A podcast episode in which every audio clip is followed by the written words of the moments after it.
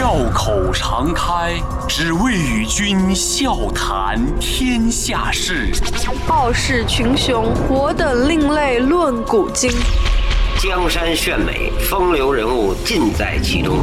湖河西江，百川流水总向东。我是山西听我，是厦门听众我，是北京听众，我是广东听众。中央人民中央人民广播电台经经济之声。声，高丽掌门，笑傲江湖。笑傲江湖。江湖纷繁江湖，独骑笑傲。笑傲江湖，我是高丽。今天我们继续泡面之父安藤百福的传奇故事。昨天我们讲到了安藤百福克服重重困难，突破了种种障碍，最终呢发明了世界上第一代方便面。别的厂子呢眼瞅着日清靠着泡面，只用了一年时间就把家庭作坊变成了两万四千平米的大厂房，然后都急眼了啊，红了眼了，都都都说我们必须得得搞过它，怎么办呢？一时间山寨产品层出不穷，全部都打着鸡汤拉面的招牌，连设计都超日清啊！最可恨的是拉面粗制滥造，影响口碑。一怒之下，安藤把十三家的公司告上了法庭，而且在一九六一年申请了商标和专利。但是安藤绝对不是简单粗暴的对付这些抄袭者，他用了狠招，招招见血。首先，第一个狠招，给包装印上生产日期。一九六五年，安藤听说有人吃了鸡肉拉面中毒，他就立刻去调查，发现呢是一些小作坊因为油炸面条的时候呢温度太低，导致细菌繁殖。但是这些作坊还是在不管不顾的低价卖假冒的拉面来诱惑消费者。安藤眼瞅着自己的心血就要被这些无良的商家给毁了，心急如焚，就决定在日清食品上全部标注制造日期，让人一目了然。我想告诉各位的是，在这个之前，世界上任何一个地方都找不到这样标明制造日期的食品。结果，这样的方法呢，被规定成食品卫生法，最终所有食品包装上都出现了生产日期的标注。第二个狠招是永远在创新，发明了杯面啊！不得不说，安藤的眼光永远都是超前的。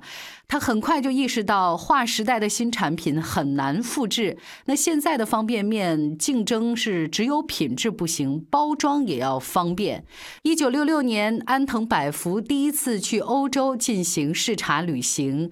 呃，他在推销自己方便面的时候呢，有一个经理就问他啊，就是看着这个袋装的方便面，就说啊，我想问一下，您准备让我们怎么吃您这面呢？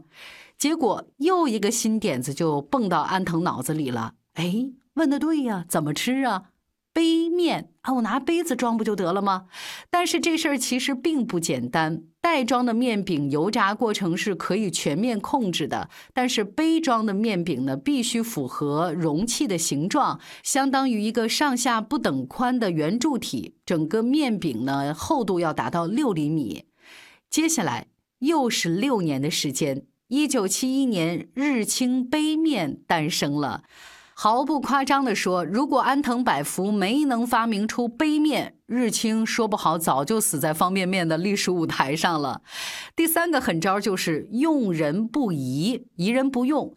想都不用想，安藤研制出的这个杯面在市场上又开始大肆的流行起来了。结果，这个快六十岁的老爷子根本停不下来，他觉得必须要研制出一种新的配料，才能一击即中，杀他个片甲不留。这次呢，安藤找来了三十二岁的大野一夫，但是在面试这个阶段呢，整个公司都觉得这这小伙子吊儿郎当的，就根本不是个干事儿的人啊，肯定就是个惹麻烦的。大野当初到日清呢，就是因为听说日清将来会向制药方面发展，结果一听说研究佐料啊，他觉得是备受羞辱。他我一个堂堂工程师，你让我去开发方便面调料，你没搞错吧你？但是安藤看人的眼光太毒了，太准了。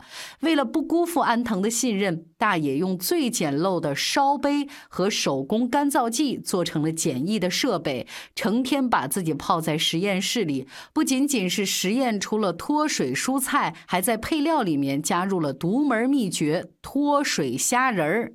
很多年之后，大爷自己创业，开办了一家冻干食品公司，仍然是不断的感念安藤百福的智慧和魄力。他说：“如果没有那一次的挑战，我可能就认识不到自己人生的价值，浑浑噩噩的，可能就这么过一辈子了。”一直到二零零五年。活到九十五岁的安藤百福，还是全新的铺在泡面上，而且还研发出了可以在太空食用的泡面。太空泡面被发明出来的两年之后，安藤百福在大阪去世，享年九十七岁。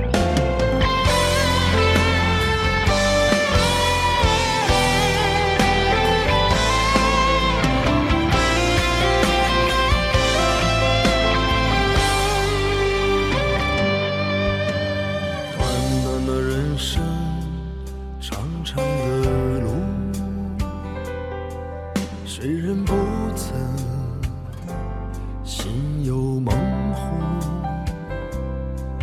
潮起潮落沧海一粟在最平静的湖面感受孤独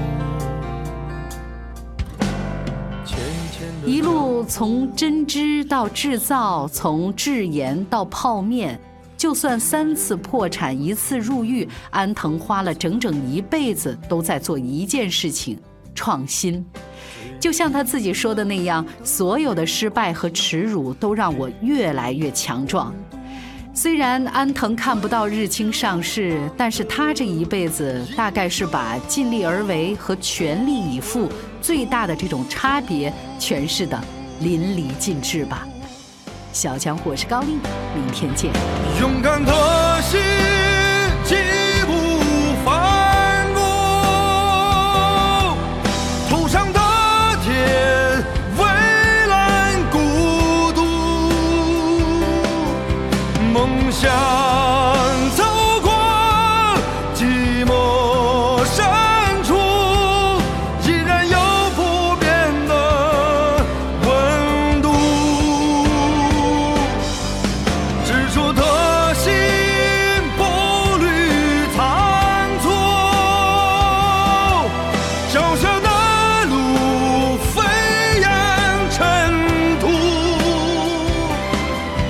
爱恨。